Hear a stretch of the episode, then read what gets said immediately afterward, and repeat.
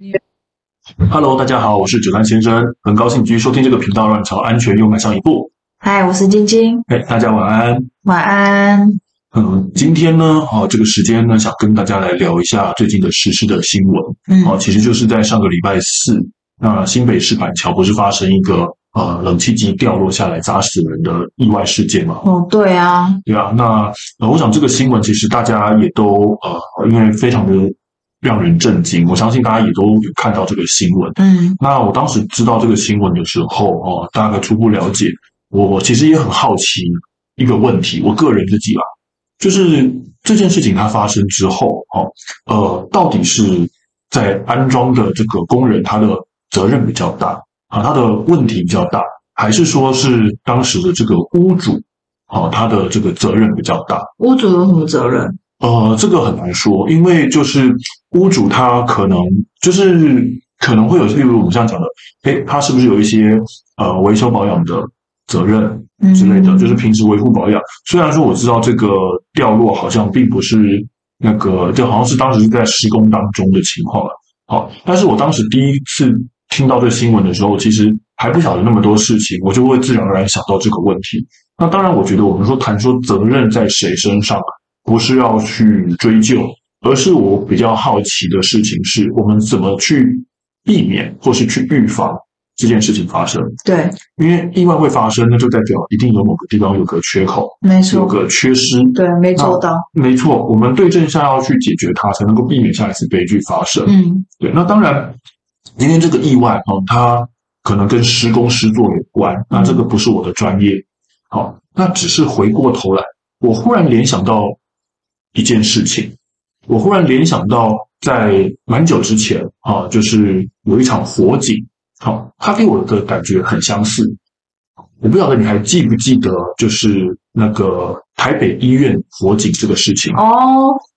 这个印象非常深刻，我觉得我一辈子都不会忘嗯还记。记得哦。对，台北医院他们当时的情况呢，呃，我没有记错，他们是八月发生火警嗯啊。可是其实有很多人不知道的一件事情是，台北医院呢，他们当时不是呃护理之家嘛，对，发生火警，造成很多人员的伤亡。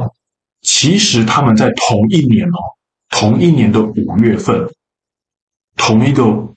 单位曾经做过消防演练。哦，才隔三个月而已。没错，同一个单位哦。我跟大家讲哦，这个很多人不知道的，就是他们其实是同一个单位，同一年的三个月前做过演练，还不是说什么哦别的部门演练哦，就是发生事情的那个部门曾经做过演练，嗯，演练完过了三个月，结果又发生火灾，结果还是造成这么多人的伤亡。啊，所以那个演练是有问题的，哎，呃，我觉得事情没有那么简单，我不会这么简单的说那个演练有问题，或者那个演练不好。我应该讲说，我觉得其实对台北医院他们的人来讲，他们能做到的事情都做到了，嗯他们能做到的事情都做到。其实当时，呃，我跟我的老师很有幸啊，就是还有去跟这个台北医院的当时当事人做一些，就是算是呃交流。嗯那我们其实当时也很好奇这件事情，哎，原来从他们口中才知道，原来他们三个月前才做过演练。嗯而他们当时讲了一件事情，他们说，如果当时没有这个演练的话，他们可能会有更严重的伤亡。哦，那我不晓得你听到他们这样的回答有什么样的处理？我觉得很遗憾呢。虽然是说有做过演练才会变成现在这个样子，如果没做演练，那可能真的会更惨。没错，可是如果有做演练，要怎么样，就是让这个演练会更好、嗯，更缜密。是，其实我的感想，我当时听到这句话的感想，我的想法跟你一样，我觉得满满的遗憾跟无奈。嗯就是他们其实真的很努力，把能做的事情都已经做到了，但是他们还是避免不了很糟糕的结果。嗯好，还就是我所谓很糟糕的结果，就是有人死掉。我觉得有人死掉，他都不算是好结果，对，但是他们已经很努力了。他们讲这句话给我的感觉是，他们透露了满满的无奈。嗯，应该做都做了没。错，他们不是不愿意做，他们也不是便宜行事，他们该做的都做了，但是他们的能力可能就到这边为止。嗯好，那跟我们今天讲的这个呃新北市的意外发生事情有什么关联？我想到的关联是，我当时知道新北市那个新闻的时候，我的第一个反应就是刚刚讲的，诶，到底是我在施工的师傅责任比较大，还是屋主的责任会比较大？这个跟当时台北医院火警发生时有一个很相似的情况，就是大家在呃争执争论，到底是现场应变的护理人员责任比较大，还是我管理这间医院的管理权人责任比较大？嗯，其实很相似，对，很相似。对好，其因实为这工个人就相对于护理师嘛，没错，他就是前线在做的人。嗯，那屋主可能就相对于是管理权人，我们所谓管理权人就是对掌管这医院的人，对，他可以决定医院的政策事情。嗯，好，那其实我说真的啦，这个问题不管我说的，它没有对错，好，它没有对错，它不管是在呃各个单位，或是我们自己消防队，我们对这个问题其实也是一直争论不休，大家各有各的看法。好，有些人会觉得说，哎，我当然是执行的人，责任比较大，因为是你在操作嘛。嗯，但是就有人会很反驳说，可是执行的人他其实常常哦是没权利，但有责任。假没设权利有责对任，他没有权利有责任。像平常哦，我们讲说说，哎，像这个预防火灾啊，一些管理事情啊，我当职我当权的人哦，我的老板，如果说他不愿意重视这些事情，他任由这些呃，就是可能会容易发生火灾的事情继续存在，那他也都不做一些设备的那个维护，因为维护会要出钱嘛，对总不会是基层人员出钱嘛。对，一定是老板出钱，老板不愿意花钱在这些上面，那你说底下的基层人员他做的再怎么努力，很可能就像刚刚讲的一样，他做的很努力，但坏结果还是会出现。嗯，所以有人主张责任啊、哦是这个管理权人啊、哦有实际权利的人，他责任比较大。嗯，但也有人有另外一个想法，好、他的想法是说，哦，第一个，我执行发生火灾的时候，执行应变的是现场的人，然后呢，发生火灾的当下，在现场的也是也是现场的基层人员，我老板根本当天不在现场，而我老板平常花很多钱哦，愿意要叫大家好好练习演变的应应变演习的时候，基层的人往往不愿意配合啊。嗯，这也有道理，可是我还是有一些不同，嗯，怎么说呢？因为你训练你的员工，那为什么员工不配合？嗯，是不是你这个训练计划让员工觉得他做不到或很难做到？嗯过程中有困难，员工就不想做啊。嗯，有可能，确实，因为对啊呀、这个话过话又说回来，因为我觉得这个真的要探讨下去哦，真的是无穷无尽。嗯，因为呢，员工，我说真的啦，我讲真的，大家去上班的心态会是什么？我今天是来这边赚钱，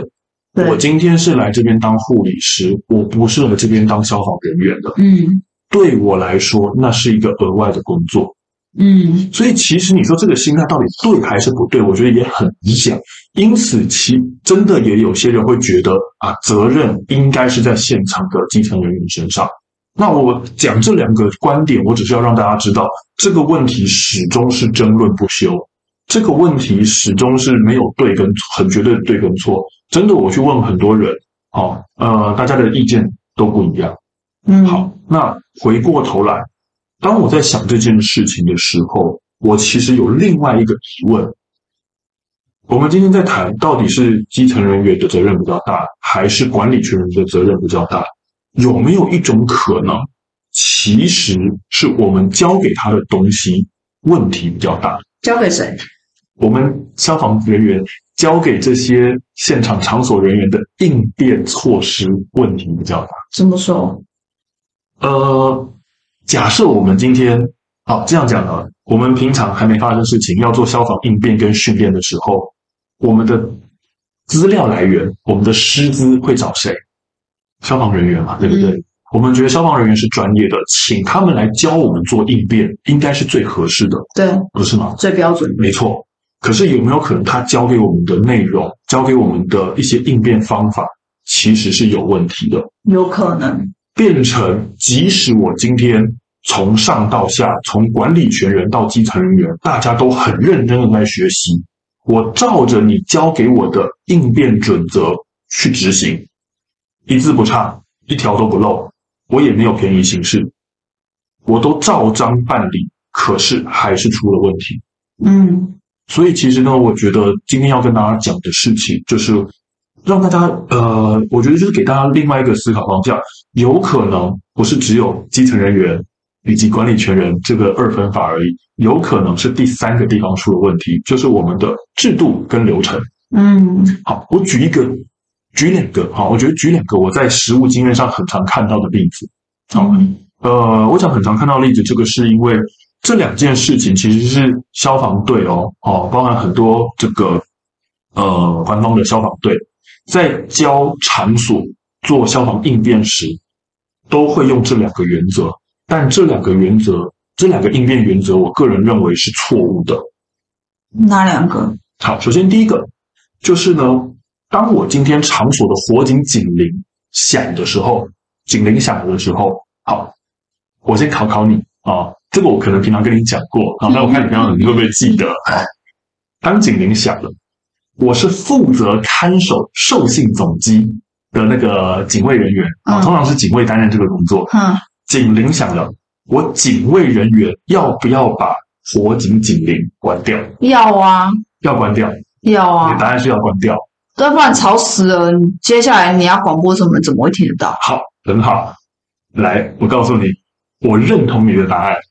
因为是说我觉得你有记得我平常教你的答案。对，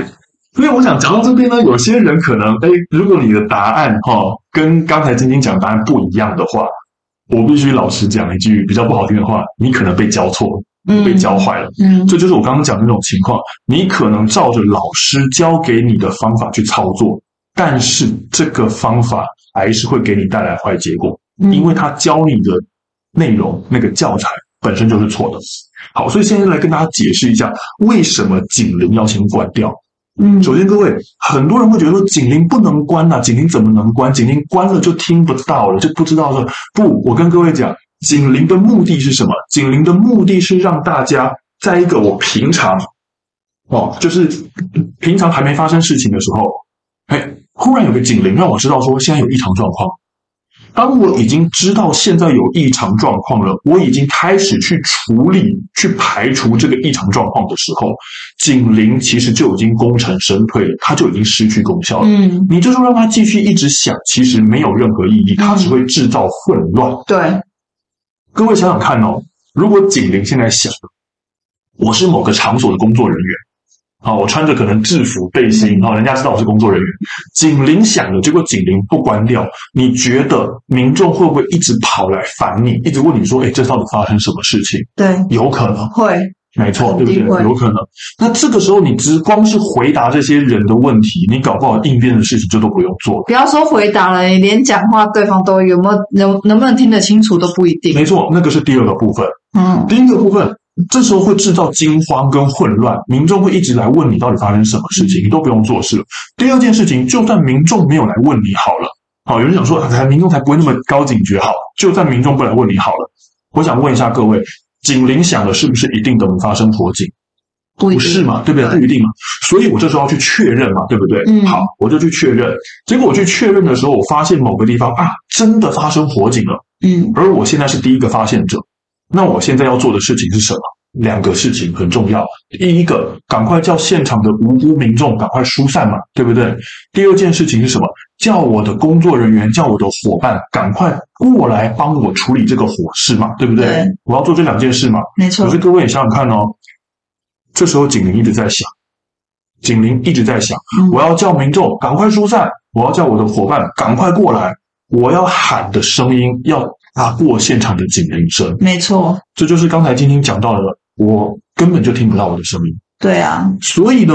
综合刚才前面讲的，警铃我已经在处理这个异常状况了，警铃就已经功成身退了。这时候你不关掉它，它带给你的效果就只有负面的，就是制造混乱以及阻碍你的沟通以及指挥。这已经不是丹田有没有力的问题了。没错，没错，你会非常的混乱。所以其实呢，当警铃响起来，我的人已经在处理的时候，警铃就应该关掉它。好，那我再次跟大家强调，不要不要不要那个把情境弄错哦。我讲的是警铃平常不能关，这点没错嗯。但是，一旦警铃响了，有人在处理了，警铃就要把它关掉，没错，警就要把它关掉。嗯，关掉警铃之后，取而代之的是什么？广我要播，广播，没错，我要广播告诉大家现在发生什么事情，嗯，我们现在正在处理当中，嗯请大家下一步要怎么做。其实你这样做，比你没有把警铃关掉，对民众而言，他接收的接收到的讯息反而更完整，没错，他反而更安心，对啊，他知道现在有人在处理。而且处理到什么阶段？没错，嗯我相信很多人可能会有一些这种经验，听到警铃响，在公共场所听到警铃响，好，然后警铃就一直响，一直响，好，没人理，对，没人理。说不定场所的人员真的有人去确认，有人去寻找，嗯，但是民众他就是不知道。对啊，所以呢，等到过一会儿，哎警铃解警铃关掉了啊，说不定这个时候场所人员其实是他们检查完发现没事，把警铃关掉了。但是对民众而言，他的感受是什么？警铃响了，过一段时间停了，没人告诉我发生什么事，对，嗯他只会觉得场所什么事都没做。所以讲到这边，分析到这边，各位就自己思考看看，不管你是民众也好，还是你是场所人员也好，你觉得我让警铃一直响会比较对大家比较好，还是警铃响了我马上关掉，改用广播告诉大家指令，哪一个会比较好？我相信答案其实很单很简单，嗯大家都能够分辨。对，虽然现在听我这么说，这是一个很简单的选择题，但是我说真的，就像前面讲的，你在外面，呃，可能看官方的应变的建议指导，它都可能是告诉你警铃不要关掉。对，嗯，所以这是我们刚刚讲的第一个，很可能本来的准则就是有问题的。可是那个流程应该是要有一个官方的 guideline，就是有被消防署审核过的内容才对啊，不是吗？呃，其实我说真的，然后消防署的一些建议准则，它不会写的那么的，它不见得会把细节写的那么细，不见得会写的那么细。嗯，就是我一个应变流程有哪些事情要做，哪些动作要做，它它只会给你一个就是我们讲的 guideline 一个大纲，嗯，哦，它不会写的那么细，所以很多细节的地方就是大家自由的发挥解释，那就会出现这种情况，没有像刚才我们分析的那么仔细的时候，哎，大家自然而然觉得说啊，警铃不能要关掉，对，却没有想到说警铃不关跟关的差别在哪里，嗯所以导致其实现在很很就是现在流传很广的这个你在外面可能受到的训练都告诉你警铃不要关，嗯，但是这个方法是有问题的。好，那你刚刚讲到说有该赖的事情，对不对？那就刚好提到第二个，这个真的啊，在早期早先的时候，这个真的是被写在准则上面的一个建议你说不要关掉这件事，啊，不是不是，我说要讲的是第二个东西，哦，第二个东西，这个真的写在准则里的哦。嗯，他说，当你警铃响起来，我现场的工作人员不是要去寻找火点在哪里吗？嗯因为警铃响了，可能有火点，我要去寻找。好，这个时候我是空着手去寻找呢，还是我要提着一支灭火器去寻找？好来我们给各位思考一下，也请你回答一下这个问题。这个问题我好像就比较没有跟你谈论过了。对啊，没有，对，因为这个问题比较跟一般民众无关，这个比较是我应变的人员要去了了解的事情。我觉得嗯空手去，空手去，为什么呢？因为我觉得灭火器实在太重，嗯哼然后如果真的是火的话，嗯当下我又我觉得我应该不会用。嗯，就是虽然我平常已经有在练习了，我已经知道那个程序是什么，是，可是当下看到火的时候，我应该也会吓火。嗯我觉得我没有办法很顺利的去用灭火器，嗯我还不如空手去，一看到火我赶快先撤退。是，然后赶快把讯息传达出去。对，不没。错，这是最各重要位啊的。呀、各位呀、看到没有？这个才是实际操作者的真实感想。所以呢，我这跟你讲对吗？呃，我应该讲，我赞同你的做法，嗯我哼，赞同你的做法。各位，所以我讲真的，这才是实际操作者的真实感想。我觉得写计划就是要这样子，你不要只用自己的角度去思考，说觉得应该怎样，应该怎样。你嗯，去问看看实际操作者，你写出来的流程，实际操作者他感受是什么？对啊，因为看到火真的会吓死。来，我跟大家说明一下哈，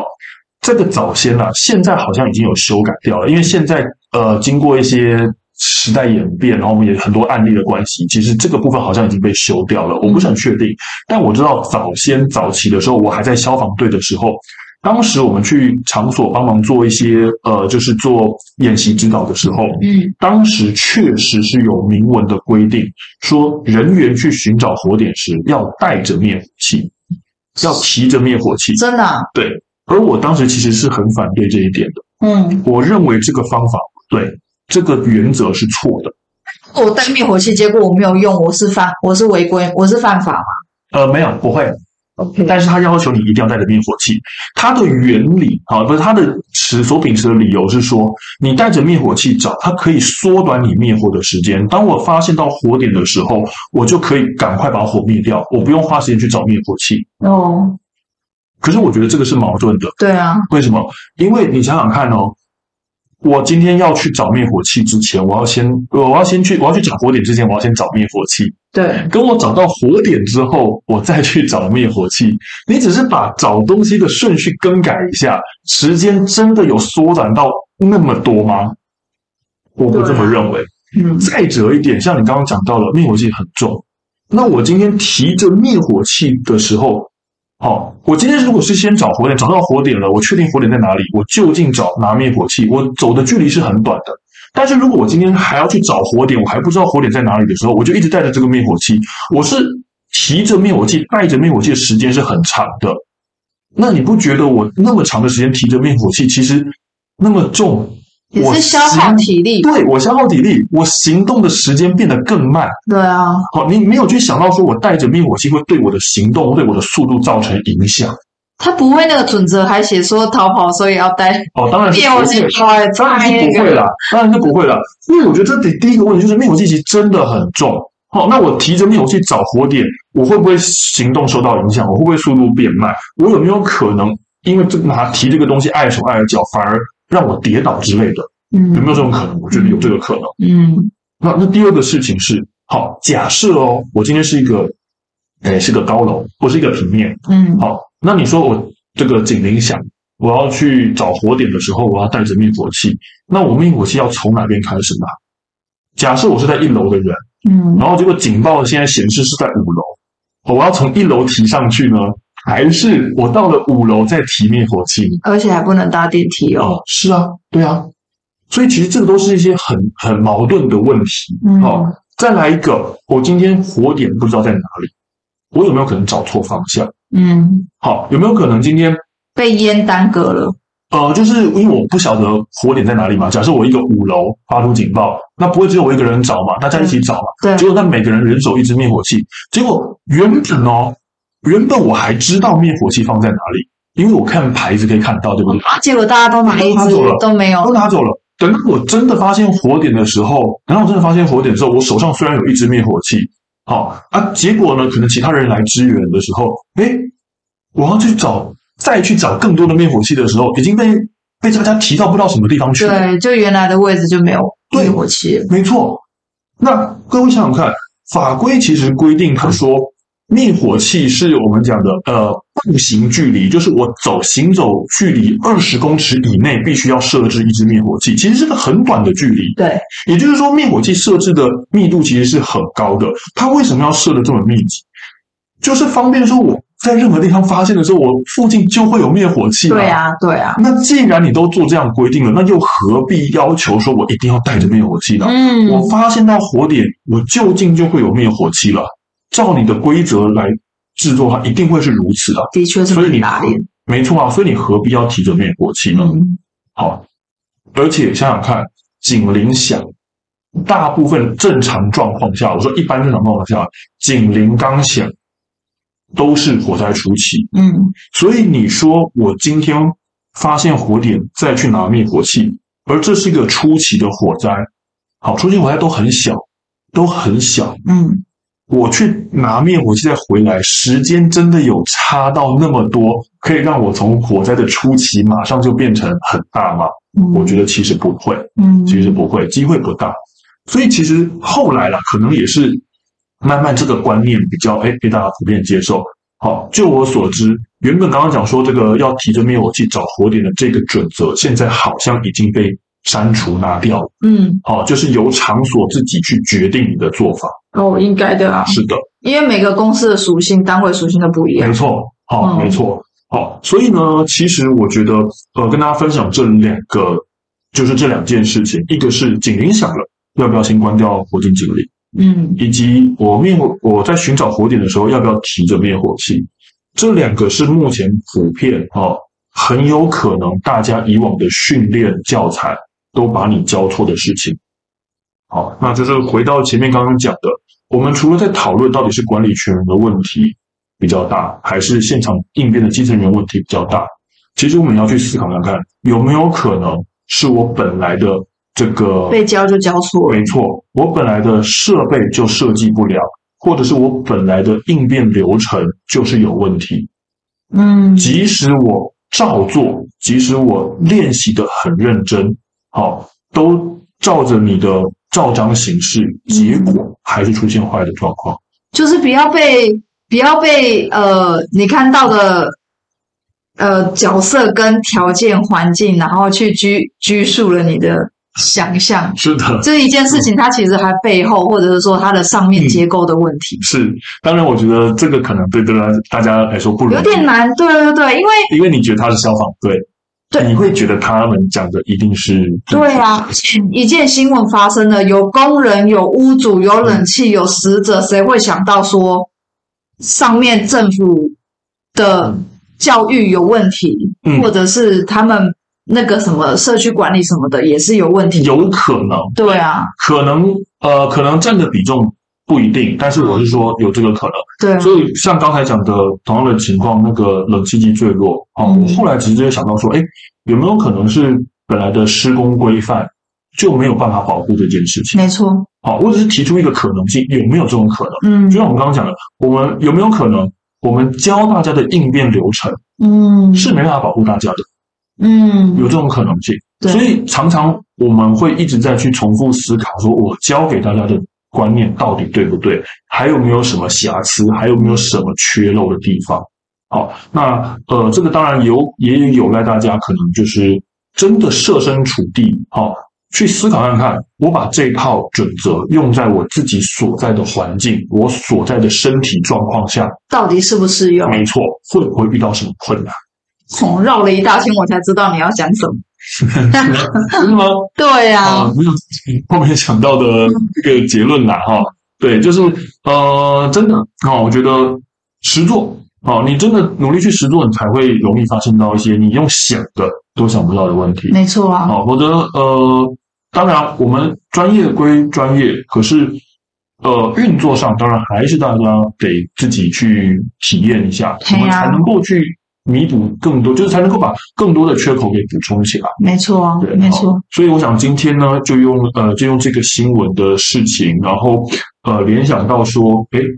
有些时候我们的教育内容啊、呃应变流程可能是有一些瑕疵的，也借这个机会跟大家分享啊、呃我们觉得就是最常被教坏的两个应变准则，嗯好让大家知道一下。嗯那希望如果各位呢，在自己的呃工作环境上啊、如果你们的应变的这个呃规范啊， 是像我刚刚前面讲的那两种情况的话，啊，真的建议大家把它修正过来。没错。如果你有疑问的话，也是要跟长官提出来没。错哈、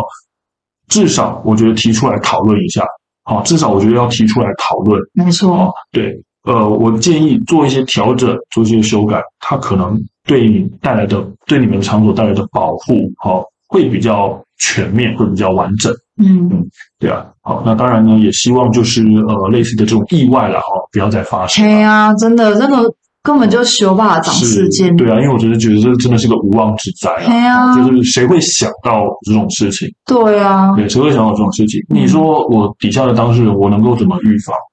我说真的，我还真的想不太到。很难呐，谁会知道从天而降会有一台冷气掉下嗯来没？错，对啊，而且如果真的楼层高一点，说不定像说，因为我们那时候知道说他是在公车停靠站那边等嗯嘛，